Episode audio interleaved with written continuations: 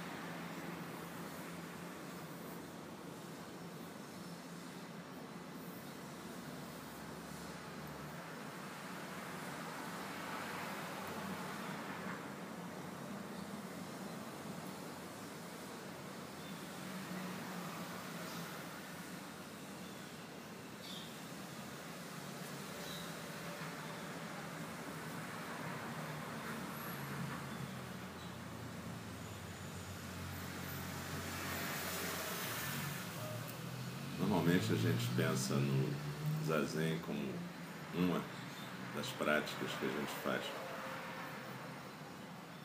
Mas para Dogen Zenji, o fundador da nossa tradição, zazen era toda a nossa prática. Quando a gente fala dos três fundamentos da nossa prática, na formulação de Bernie Glassman, Roshi, a gente fala em não saber, ser testemunha e engajar-se em ação compassiva. Mas como ele mesmo disse num artigo recente, quem formulou isso inicialmente foi Dogen Zenji, no Fukan Zazengi, manual de meditação que ele fez assim que voltou da China, no século XIII,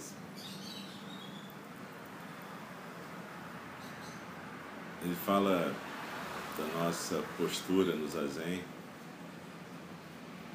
como uma prática de Rishiryo, que é traduzido normalmente como pensar além do não pensar e do pensar.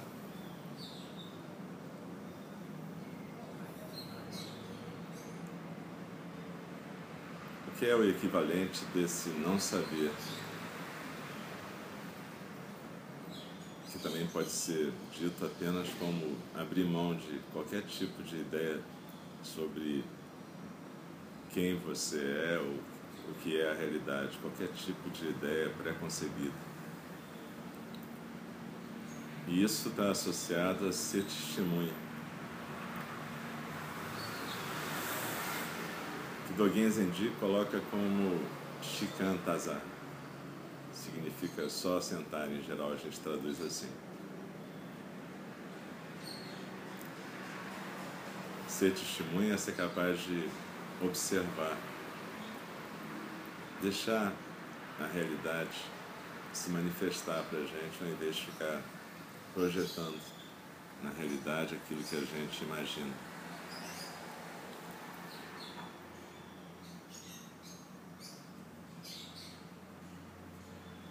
E ao mesmo tempo, Dogen Zenji falava de Zazen como Butsudo,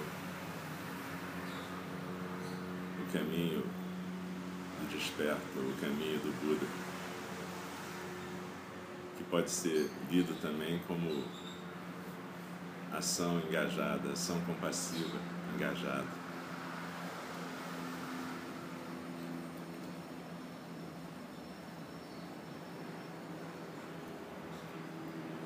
Então, quando a gente senta como aqui e agora, é importante a gente poder perceber que essa postura e essa prática não é só um, um momento da nossa vida, mas é como se fosse um momento especial em que a gente pode dar atenção plena a essa prática, que a gente possa carregar ela para o nosso dia a dia, para que a gente possa aprender a estar presente no nosso dia a dia, a cada momento.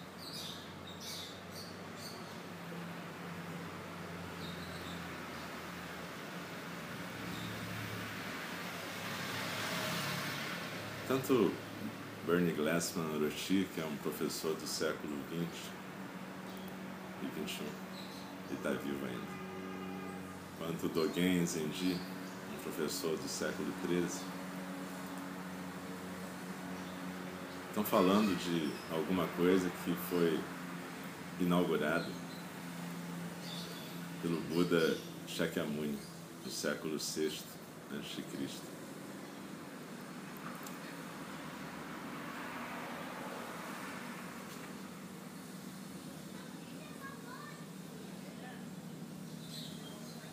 exatamente porque o Buda Shakyamuni não era um sacerdote, mas sim uma pessoa que pertencia a uma casta de guerreiros.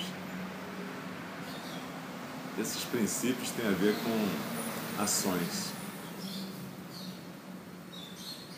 Se colocar numa posição de não saber, testemunhar, abrir-se para a realidade e engajar-se na ação compassiva. De novo, isso é uma releitura de alguma coisa que está no início da nossa tradição, que às vezes é chamado de quatro nobres verdades, porque segundo vários professores de hoje em dia não é um nome adequado, porque o Buda, pelos estudos linguísticos que são feitos hoje, não usava a palavra verdade ou a verdade. Quando ele usava a raiz que tem a ver com verdade, ele usava no sentido de verdadeiro, no sentido de uma coisa, de um adjetivo, de uma característica. Algo que apenas quer dizer que alguma coisa corresponde à sua própria manifestação. Então, hoje em dia, muitas pessoas preferem traduzir esse fundamento da nossa prática como as quatro tarefas que enobrecem.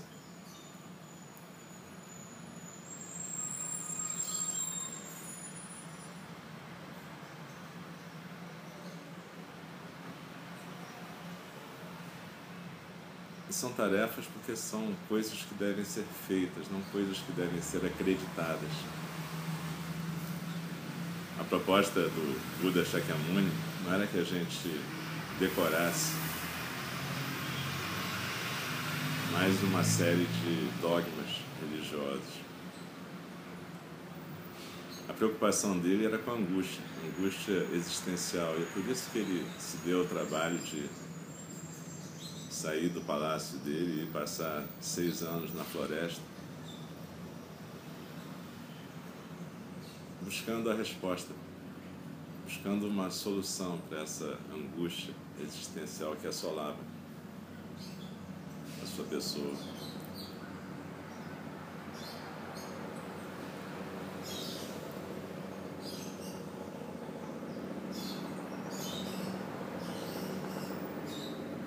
Então, quando ele despertou, na verdade, ele chegou à conclusão que ele podia compartilhar essas quatro tarefas como um método para lidar com essa angústia existencial.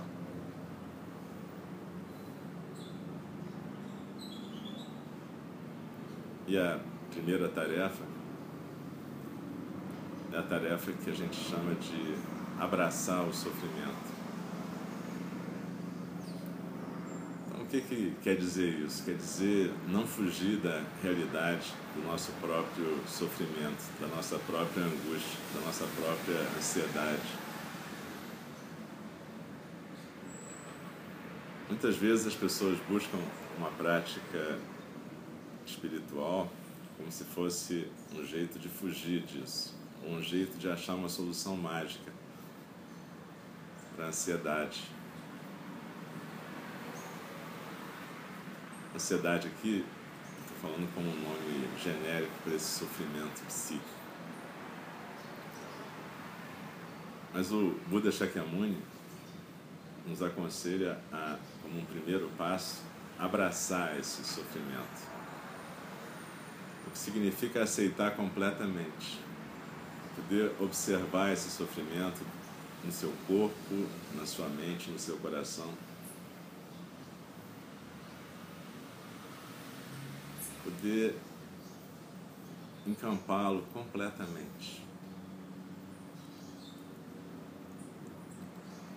Essa é a parte que já começa a ficar difícil para nós. Porque normalmente isso é uma coisa que a gente até fala racionalmente, mas que na hora que acontece a gente não quer.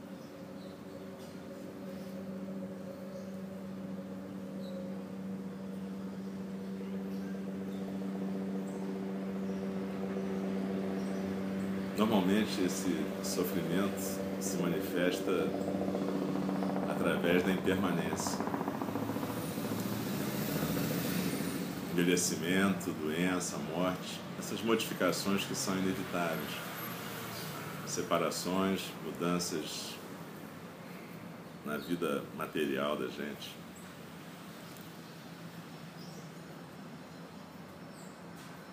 Ou mesmo sem nada disso, aparentemente, simplesmente por mal-estar.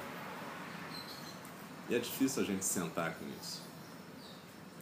A gente costuma buscar distrações disso. Distrações que, na verdade, se transformam rapidamente em compulsões. Pode ser droga, pode ser sexo, pode ser trabalho, pode ser tanta coisa.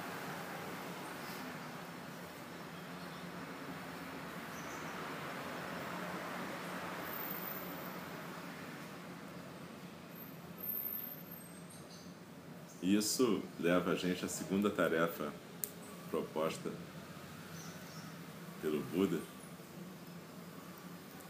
que era poder deixar fluir isso tudo também. Abraçar não significa se fixar no sofrimento, mas significa aceitá-lo completamente, vivê-lo completamente e ao mesmo tempo deixar ir. Observa quando você está aqui agora, simplesmente sentado na postura você está inspirando e expirando tranquilo e você está sendo a sua expiração através da atenção plena. Mas observa que quando você está terminando de expirar, é como se você se aquietasse mais. Existe um pequeno intervalo entre o final da expiração e a próxima inspiração uma pequena pausa onde tudo fica mais quieto ainda dentro de você e o seu corpo se aquieta ainda mais. A gente pode aproximar essa pausa, essa sensação de quietude plena, com aquilo que a gente chama de espaço aberto e ilimitado na nossa tradição. Porque, na verdade, tudo acontece nesse espaço. O que, que vai acontecer? Vai vir a próxima inspiração, Todos os sons do mundo vão continuar acontecendo, o som dos carros, o som da nossa cabeça, pensamentos, ideias, a minha voz, emoções, sentimentos. E tudo isso aparece e desaparece nesse espaço aberto e ilimitado. Às vezes a gente chama isso de vacuidade, o vazio.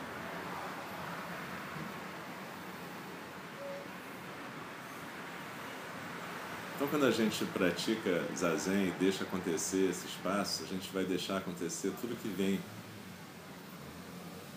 nesse espaço de potencialidade plena. Às vezes, o que vem é sofrimento, angústia. A gente abraça isso. Abraçar significa não rejeitar. Mas depois a gente deixa que, assim como a inspiração vem, a expiração vai, a gente deixa que esse sofrimento também vá. E junto com ele, os nossos métodos de defesa dele, as compulsões, tudo aquilo que a gente fabrica para se defender da angústia ou da ansiedade.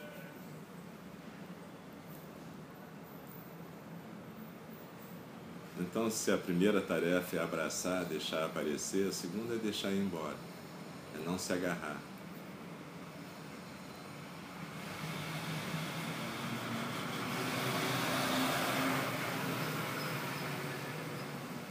Que vai levar à terceira tarefa, que é deixar acontecer essa interrupção do processo de fabricação de uma realidade imaginária.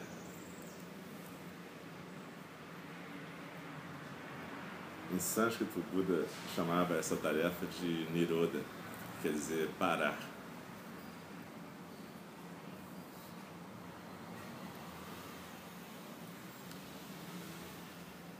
E às vezes a gente pode chamar essa tarefa de Nirvana, que significa simplesmente você deixar que a realidade se manifeste plenamente do jeito que ela é, sem que você imponha a ela a sua imaginação.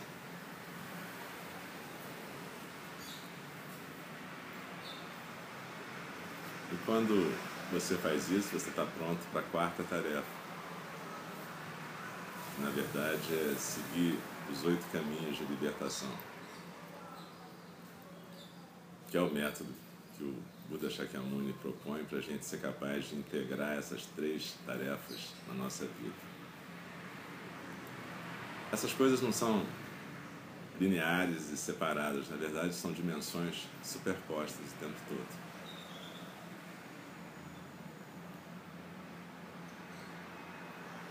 E como vocês podem perceber, na verdade, a gente, quando recita os nossos quatro votos no Mahayana, a gente está falando dessas quatro tarefas também.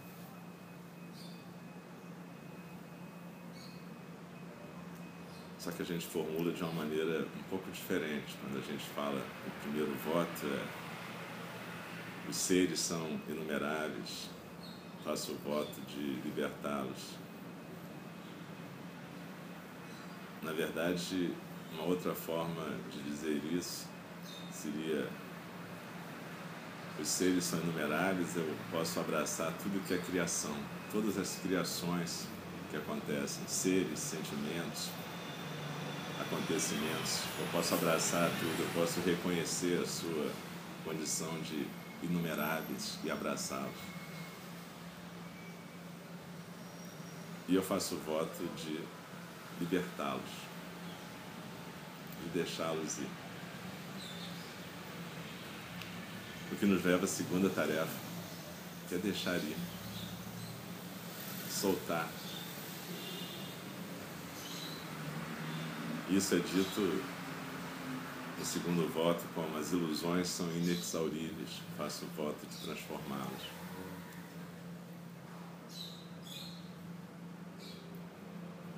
Os nossos métodos de defesa são ilimitados, mas eu faço o voto de transformá-los faço o voto de largar a minha fissura, faço o voto de ter disciplina e não recorrer à compulsão para me libertar daquilo que seria o sofrimento, fabricando mais sofrimento. O terceiro voto, normalmente a gente fala a realidade é ilimitada, eu faço o voto de percebê-la. O que significa parar a projeção imaginária para a realidade. Isso no Genjo Koan, no Shobogenzo, está dito daquela forma poética que o Dogen Zenji. Estudar o Dharma é estudar a si mesmo.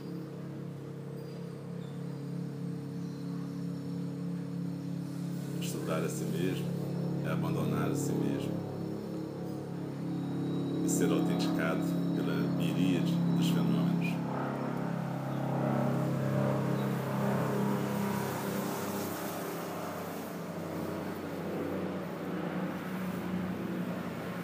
E a quarta tarefa, a gente normalmente recita como o caminho do despertar é insuperável, eu faço o voto de corporificá-lo.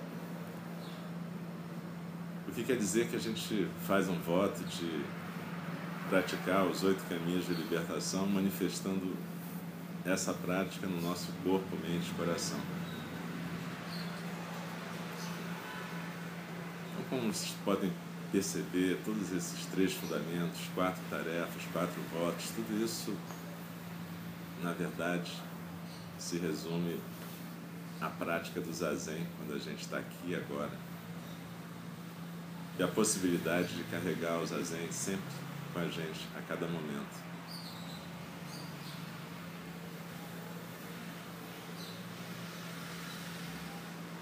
Corporificar o Dharma significa então poder andar com o seu Zendô sempre no seu raro, no seu coração, na sua mente. O lugar da prática é onde a gente está, não é necessariamente um lugar físico.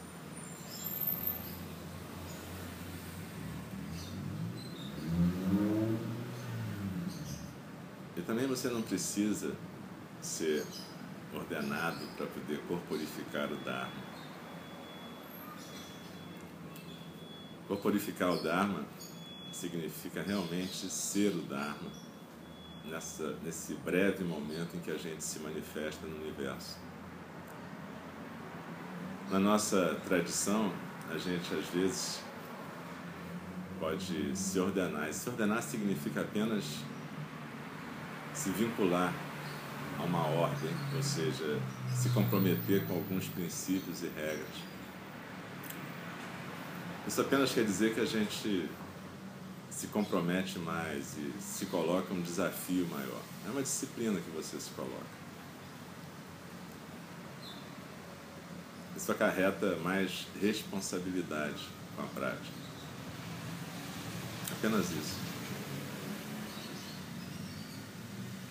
Então, se a pessoa faz votos e resolve seguir esse caminho com mais afinco, ela tem que ser de preferência mais silenciosa que os outros, ela tem que estar mais atenta que os outros. Ela tem que ensinar muito mais por uma questão de exemplo do que dando conselhos ou corrigindo os demais. Aliás, ela só deve corrigir os demais se ela for realmente autorizada como professor. Mas, de qualquer jeito, a gente tem que entender a nossa prática como compromisso com essas tarefas, não com crenças ou verdades que a gente, de alguma maneira, vai conservar como um jeito de se proteger do mistério. O Buda Shakyamuni nunca se propôs a explicar o mistério para ninguém.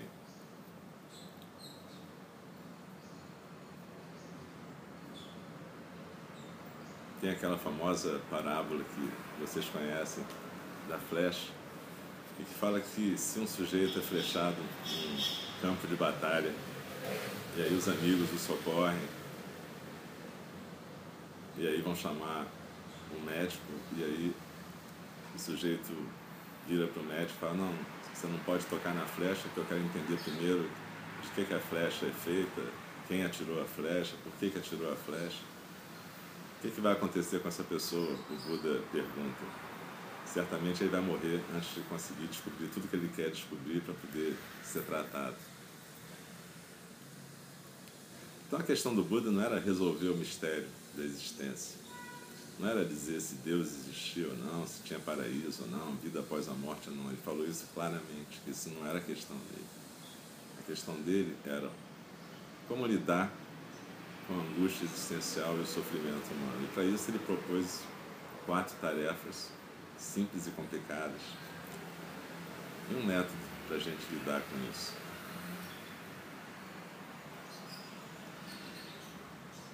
Então procurem criar dentro de vocês a aspiração da prática.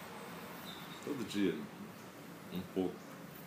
Em geral, é bom você levantar de manhã e fazer um pouco de zazen. Que é uma maneira de você novamente conectar o teu corpo, teu coração e tua mente através da respiração, colocar uma postura no teu corpo, poder lembrar da sua intenção de praticar, de estar com atenção plena, de não ficar fugindo de você mesmo, nem das suas coisas, nem ficar atribuindo aos outros as suas questões.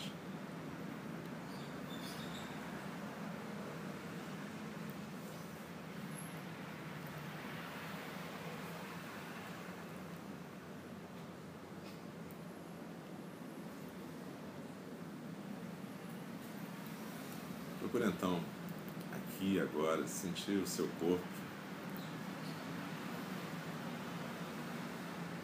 sua respiração completa.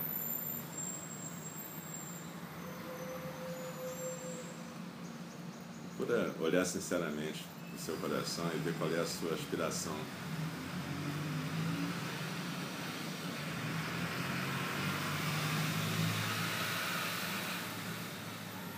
Procura ver o que é essencial para você e se vincula a isso.